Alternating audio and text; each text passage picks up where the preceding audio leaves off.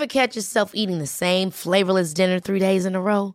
Dreaming of something better? Well, HelloFresh is your guilt-free dream come true, baby. It's me, Kiki Palmer. Let's wake up those taste buds with hot, juicy pecan-crusted chicken or garlic butter shrimp scampi. Mm. Hello Fresh. Stop dreaming of all the delicious possibilities and dig in at HelloFresh.com. Let's get this dinner party started.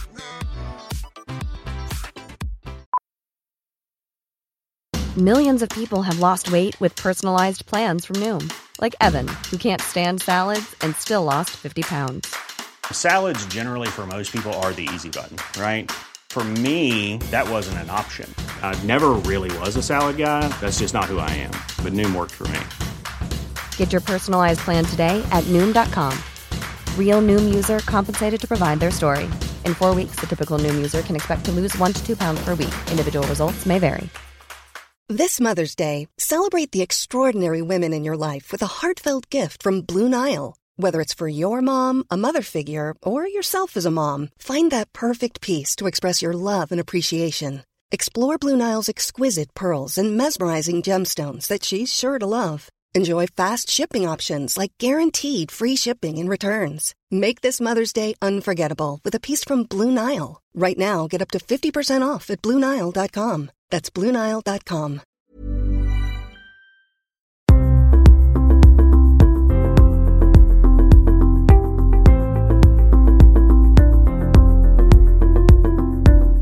Gwenaëlle, tu es psychologue clinicienne, psychothérapeute et formatrice. Tu es l'autrice de deux excellents livres, Guérir des blessures d'attachement et Couper des autres, couper de soi, aux éditions Erol. Dans ce premier volet de quatre interviews, nous allons parler des liens d'attachement qui posent les bases dans notre enfance de nos façons d'entrer en lien avec les autres. Il existe l'attachement sécure, qui est une base saine et solide, mais aussi les attachements anxieux, évitants et désorganisés. Ces trois autres formes d'attachement causent beaucoup de dégâts dans les liens aux autres, que ce soit en amour, dans la famille ou dans toutes les relations humaines en général. Pour commencer, peux-tu nous expliquer comment se construit cette base de l'attachement chez l'enfant et pourquoi elle s'imprime en nous durablement?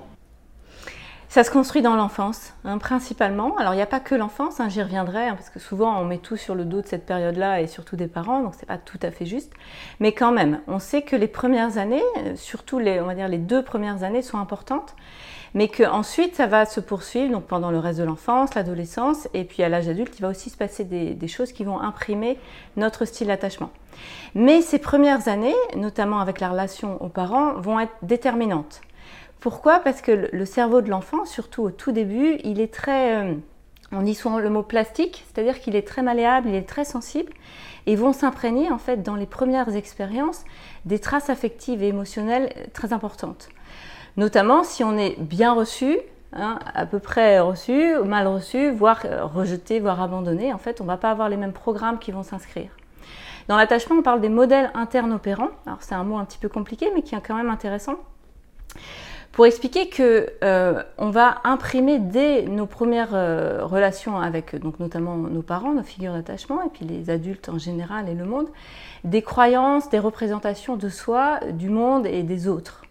Et ça, ça va créer en fait une manière de recevoir euh, le, monde extérieur, le, donc la relation à l'autre, et puis ma valeur, puisqu'on sait que notre valeur, elle se crée dans ces, ces relations et notamment les relations d'attachement.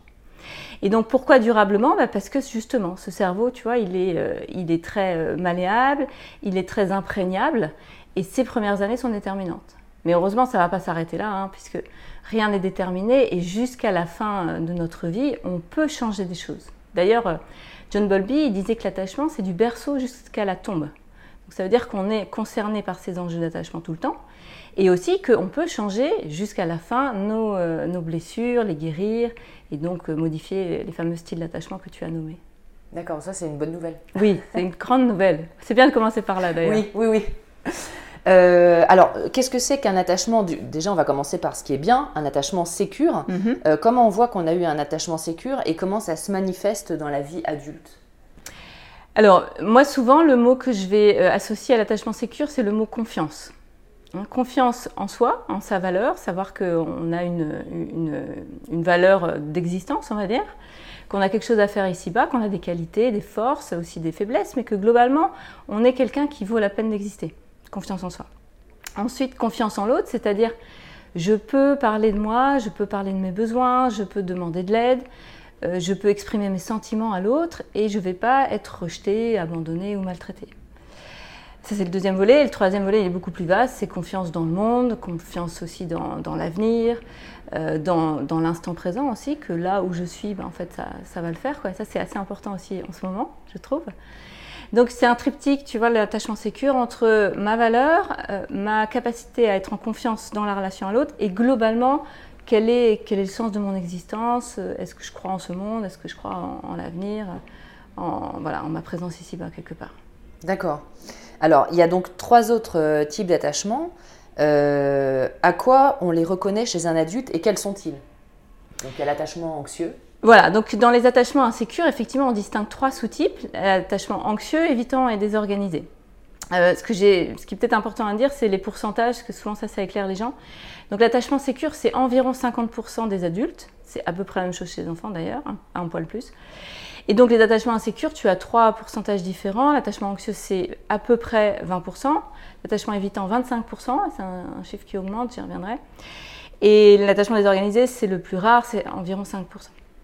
Donc ces trois attachements insécures, c'est des, des défenses en fait que trouve l'individu, hein, donc dès l'enfance, hein, ça se construit dès l'enfance, puis ça va se, soit, évoluer, soit se conforter tout au long de l'adolescence et l'adulte, à l'âge adulte selon en fait ce qui se passe.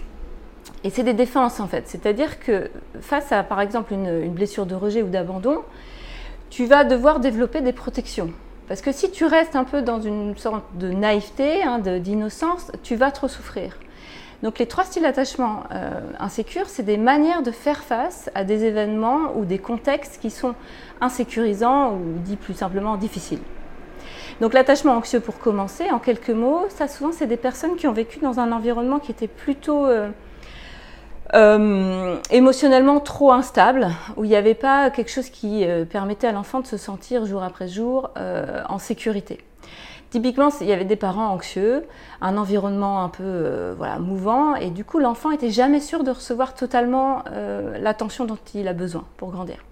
Et ça, ça crée de l'anxiété. Mais c'est de l'anxiété d'attachement, c'est pas l'anxiété comme on l'entend euh, habituellement, puisque les trois styles d'attachement, y compris les évitants, sont anxieux. L'anxiété d'attachement, c'est une anxiété qui est relative à la relation. Est-ce qu'on va m'aimer? Euh, Est-ce que je vais pas être rejetée? Est-ce que je vaux vraiment quelque chose? Euh, Est-ce qu'on va pas me tromper, par exemple, tu vois, dans des relations adultes, etc. Donc les anxieux, en fait, ils ont cette croyance que quelque chose de difficile va euh, arriver, et notamment dans leur relation aux autres, et qui vont se retrouver seuls. Donc eux, ils ont une grande angoisse, c'est l'abandon, la solitude, faire face seul aux défis de l'existence. Donc en défense à ça, en protection à ça, ils vont développer ce qu'on appelle des comportements d'attachement anxieux, hein, on dit aussi anaclytiques dans le monde de la psychologie, c'est-à-dire qu'ils vont s'accrocher donc concrètement, dans une relation euh, amoureuse, par exemple, ce sont ceux qui vont euh, poser beaucoup de questions. Euh, mais tu fais quoi après le boulot Qui vont envahir de, textos, par exemple, dès que l'autre est parti. Qui vont avoir besoin beaucoup de retours sur, sur des questions du type est-ce que tu m'aimes vraiment? Est-ce que tu vas rester avec moi? Mais pourquoi tu t'engages pas plus? Etc. Donc c'est des personnes qui sont très préoccupées, hein, qui sont très dans des pensées, et des pensées donc anxieuses, quant à la relation, euh, est-ce qu'ils vont pas se retrouver seuls Et aussi quant à leur valeur. Hein, donc c'est des personnes qui ont une estime d'eux-mêmes, on le voit tout de suite, qui est plutôt basse, avec beaucoup de doutes. Et souvent aussi, tu vois, les émotions qu'il y a derrière l'attachement anxieux, c'est plutôt euh, la colère refoulée, la culpabilité, euh, l'anxiété aussi de manière générale. Ça peut être aussi des grandes tristesses, bien sûr. Mais c'est surtout cette vibration-là d'anxiété générale et d'émotions qui restent un peu tendues, bloquées. Voilà. Donc eux, ils ont besoin de proximité, ils ont besoin d'entendre euh, qu'on les aime, qu'on est là pour eux, euh, qu'on leur explique ce qu'on fait. Enfin voilà, dans des, dans des relations euh, amoureuses, typiquement, c'est compliqué pour les anxieux. Voilà, donc ça c'est l'attachement anxieux, on dit aussi préoccupé d'ailleurs, c'est assez clair, ou fusionnel, parfois on trouve ce terme qui est, qui est aussi assez, assez limpide. Ensuite, il y a l'attachement évitant, euh, qui concerne donc 25% des gens. C'est l'attachement insécure le plus important, et c'est un chiffre qui augmente. Hein. Il y a des études longitudinales qui ont été faites euh, sur 25 ans de mémoire aux États-Unis, et à mon avis, on a les mêmes phénomènes en France, qui montrent que ce chiffre augmente. Et c'est assez normal vu la manière dont on vit, qui est très tournée vers quand même son nombril, hein, l'individualisme, et une certaine euh, comment, euh, une certaine protection de, notre intériorité en ne montrant pas nos émotions. Hein. on vit encore dans une société comme ça, même s'il y a des changements.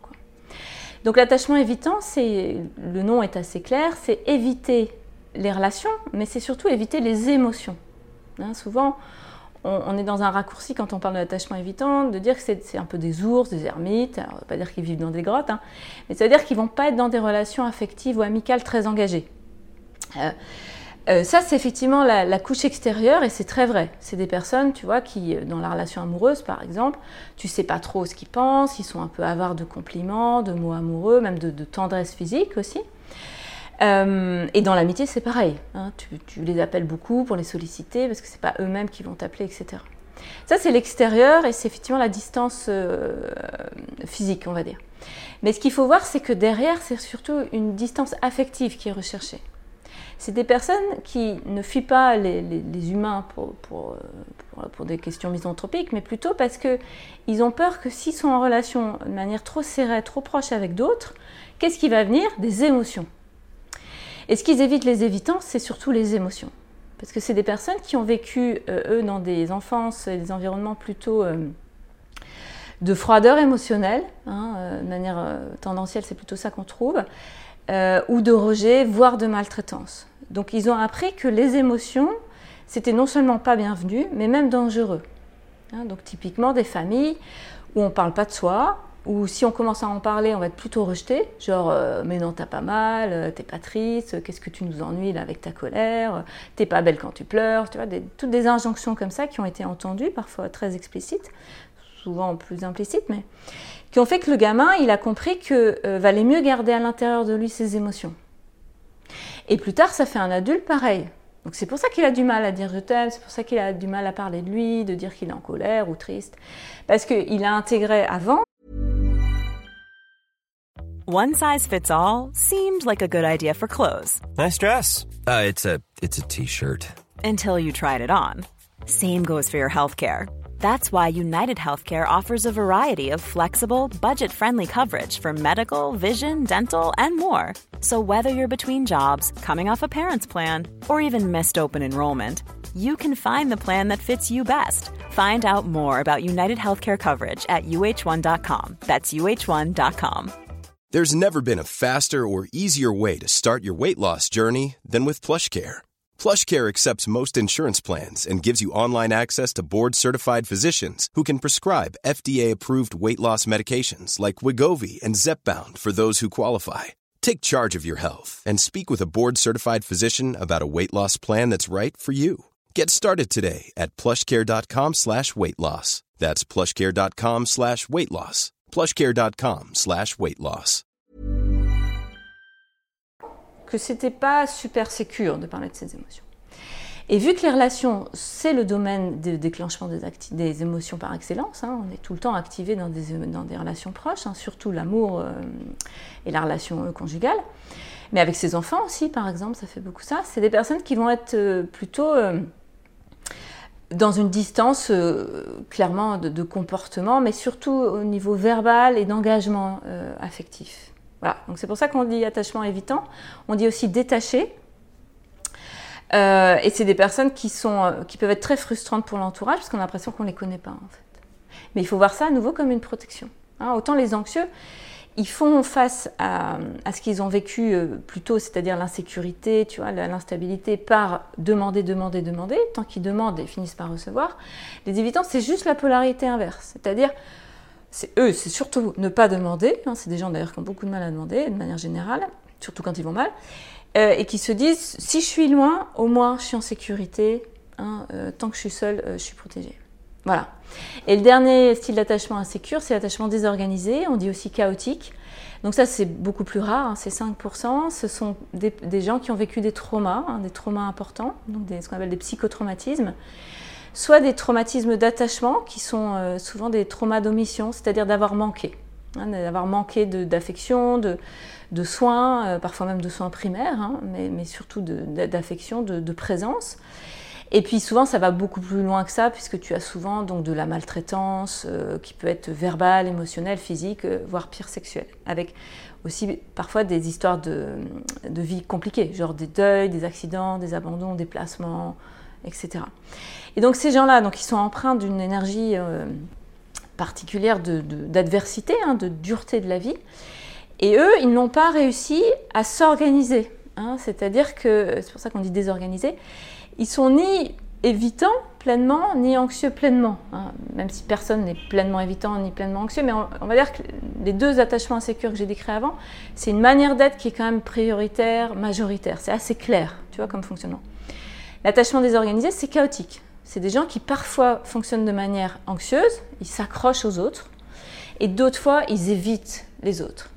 Et, ça de manière parfois euh, euh, très labile, c'est-à-dire qu'ils vont changer de comportement, mais même parfois d'une heure à l'autre. Donc quand on vit avec quelqu'un comme ça, c'est compliqué. Parce que parfois, il a terriblement besoin de nous, hein, il nous engueule si on s'en va par exemple. Et à d'autres moments, on a l'impression que de toute manière, la seule chose qu'il veut, euh, c'est qu'on se sépare et, qu'on disparaisse. Donc, tu vois, c'est compliqué. Et ça, ça fait, c'est un peu le terrain quand même de, troubles psychologiques un peu plus importants, des troubles anxieux, des troubles dépressifs chroniques, voire des troubles de la personnalité. Voilà les, trois grands styles d'attachement insécure. Alors, tu, euh, tu, parles dans ton livre de ceux qui peuvent, des personnes qui peuvent hésiter dans la définition de leur type d'attachement entre l'attachement anxieux et l'attachement évitant, sans aller pour autant jusqu'à l'attachement mm. désorganisé. Et tu parles des îlots de désorganisation. Est-ce que tu peux nous dire exactement ce que c'est? Oui. Euh, en fait, moi-même, quand j'ai découvert l'attachement, donc il y, a, de ça quelques années, en tant que, psychologue, mais surtout pour moi-même, en fait, hein, ça m'a beaucoup aidé, tu vois, à comprendre notamment mon comportement avec euh, mes enfants, mais aussi les hommes de ma vie. Euh, quand je lisais les différents styles d'attachement, un peu comme je viens de le faire, j'étais un peu en peine parce que je me trouvais un peu de partout. Hein, et, souvent, les gens, c'est ce qu'ils disent. Mais je me sens un peu sécure, mais en même temps, des fois, c'est vrai que je suis clairement anxieuse, mais je peux être évitant. Mais je ne me retrouve pas pour autant désorganisée. Parce que désorganisée, c'est quelque chose vraiment de chaotique. La vie est compliquée. Hein, la vie peut même être infernale.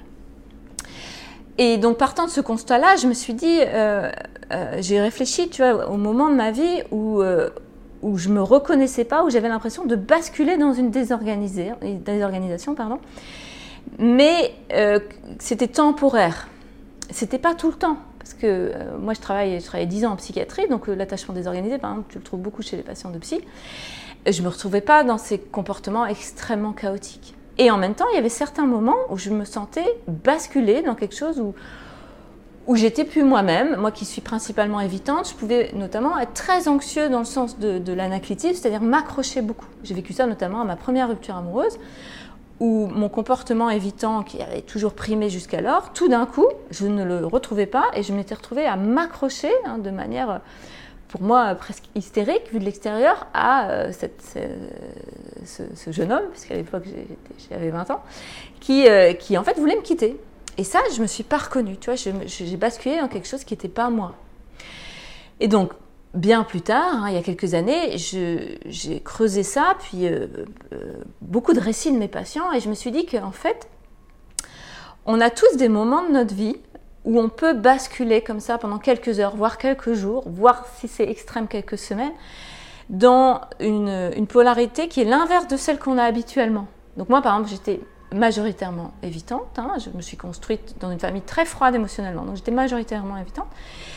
Et au moment de cette annonce de rupture, je bascule dans un, îlot de désorganisation qui pour moi était l'anxiété, l'anaclitisme, surtout ne me quitte pas, euh, reste là, euh, dis-moi que tu m'aimes, c'est pas possible, etc. Ça a duré quelques heures en fait, et puis euh, après j'ai comme retrouvé mes esprits, hein, de mon point de vue évitant, et je me suis recalfeutrée, tu vois, un côté très fermé, et puis bon, la fin de l'histoire c'est que ce garçon, après c'est moi qui l'ai quitté, tu vois. Hein, mais mon côté évitant a repris la main parce qu'il était majoritaire. Donc les îlots des organisations, c'est ça. C'est que si vous vous retrouvez principalement dans un côté évitant, par exemple, hein, mais que, ou même sécure, mais qu'il y a eu des moments où la vie a été tellement difficile, hein, ça peut être donc une annonce donc là, de rupture, mon exemple, mais ça peut être l'annonce de quelqu'un qui décède, bien sûr, ça peut être un accident très grave, des grandes adversités, hein, ce qu'on appelle des, traumas euh, importants. Si vous vous retrouvez dans l'autre polarité, donc anxieuse par exemple, ou inversement, si vous êtes majoritairement anxieux ou même sécure, et qu'à un moment vous basculez sur quelque chose qui, est l'inverse de, ce que vous de votre fonctionnement habituel, pour moi c'est ça un niveau de désorganisation. Et ça signe pas pour autant un attachement désorganisé. Attachement désorganisé, c'est des gens qui, presque tous les jours, ils passent, ils switchent d'un truc à l'autre.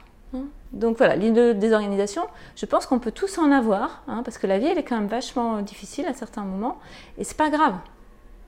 Moi, je sais qu'au fond de moi, euh, bah, j'ai un côté très anxieux. Hein. je, sais que s'il se passait quelque chose de grave, je pourrais à nouveau peut-être basculer sur ce côté. Euh, voilà. Et maintenant, je le connais. Je l'apprivoise et c'est OK. Euh, d'accord, c'est très intéressant. tu parles du déterminisme de certains livres qui disent que tout se joue avant 3 ans, avant 6 ans, etc. Euh, pourquoi ce déterminisme est une erreur Et qu'est-ce que tu as constaté finalement dans ta pratique sur l'attachement? Comment ça peut évoluer dans la vie? Hmm. Effectivement, il y a eu un moment où en psychologie, on, a mis beaucoup le focus sur ces premières années, ce qu'on appelle les empreintes précoces. Donc, c'est ce que j'ai dit au début, c'est très important. Nos, premières années, c'est effectivement les années maîtresses pour notre construction psychique, de par la plasticité du cerveau, de par aussi l'importance de la relation parent-enfant, évidemment. Mais ce, fameux cerveau, il est plastique jusqu'à la fin. Donc en fait, rien n'est déterminé et tu peux, par euh, plein de choses en fait, hein, par le travail sur soi, euh, mais aussi par des réussites dans la vie, par des rencontres aussi, hein, les rencontres sont ô combien réparatrices, tu peux guérir les blessures d'attachement. Hein. C'est d'ailleurs euh, le titre de mon premier livre. Euh, et ça, bah, tous les psys et tous les thérapeutes euh, le, savent, hein, c'est quand même le, cœur de notre métier. Et c'est ça qui est réjouissant quand tu fais ce métier-là, c'est que tu accompagnes des gens qui parfois ont eu des, trajectoires extrêmement difficiles, hein, extrêmement adverses, mais peu à peu, hein, parce qu'il n'y a pas de miracle non plus, vont inverser euh, comme leur destin, leur trajectoire, et commencer à s'orienter vers la sécurité. Euh, et dans le domaine de l'attachement, on va parler de sécurisation de l'attachement. Donc de passer d'un attachement insécure euh, d'origine hein, à peu à peu euh, quelque chose qui s'organise, hein, qui est de plus en plus solide, vers, vers un attachement qu'on dit sécure acquis, hein, qui est différent de sécure inné, c'est les deux mots qu'on utilise. Sécure inné, c'est quand on a été un peu d'origine baigné dans un environnement plutôt sécurisant, c'est ce que j'ai présenté tout à l'heure. Et sécure acquis, c'est quand euh, la vie t'a plutôt euh, voilà, malmené au début, mais grâce à tout ça, tu as acquis une sécurité. Et c'est un attachement euh, qui est bien plus solide, quelque part que l'attachement sécuriné, puisque, alors ça c'est pas toujours évident à comprendre, mais, mais ceux qui, se reconnaîtront là-dedans comprendront tout de suite. En fait, quand tu as vécu l'adversité, quelque part tu es plus fort. Hein. C'est ce qu'on appelle la résilience, la résilience de concept bien connu de Cyrulnik et bien d'autres, qui montrent que quand on a été euh, touché, mais qu'on s'est redressé, hein, c'était ça la, métaphore de la résilience, hein, ce métal qui a été abîmé mais qui s'est redressé, eh bien on est plus solide. Et ça permet, notamment dans des périodes sombres comme en ce moment, tu vois, d'avoir des gens qui ont euh, euh, comment, une capacité de régulation émotionnelle et de mentalisation plus importante. Donc rien n'est déterminé. On peut changer jusqu'à la fin de, la vie. Hein. Moi, j'ai des patients, mon plus vieux patient, je crois qu'il avait 83 ans. C'était un, vieux monsieur que je n'ai pas vu longtemps. Mais les quelques séances qu'on a fait, il y a eu des choses qui, ont été, tu vois, touchées au niveau émotionnel, des compréhensions aussi cognitives, et qui ont permis d'apaiser certaines parties de lui et, d'acquérir plus de tranquillité. Donc jusqu'à la fin, on peut changer. Bon bah ça c'est super. Merci beaucoup. Donc euh, on va te retrouver dans les trois vidéos suivantes euh, qui sont donc cette petite série euh, pour détailler un peu plus l'attachement anxieux, l'attachement évitant et l'attachement désorganisé.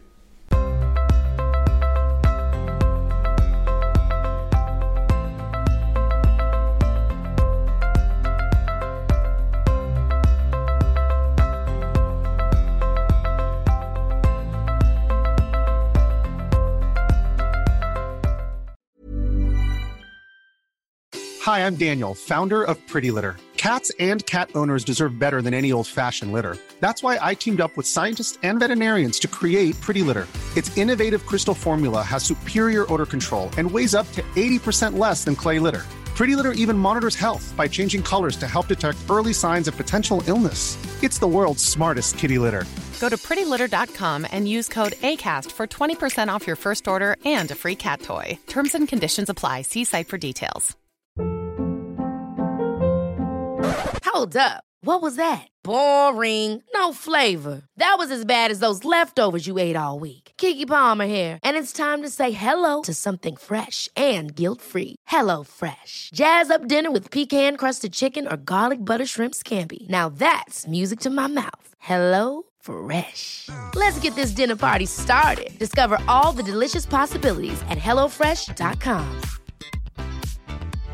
Imagine the softest sheets you've ever felt. Now imagine them getting even softer over time. That's what you'll feel with Bowl and Branch's organic cotton sheets. In a recent customer survey, 96% replied that Bowl and Branch sheets get softer with every wash. Start getting your best night's sleep in these sheets that get softer and softer for years to come. Try their sheets with a 30-night guarantee. Plus, get 15% off your first order at bowlandbranch.com. Code BUTTERY. Exclusions apply. See site for details.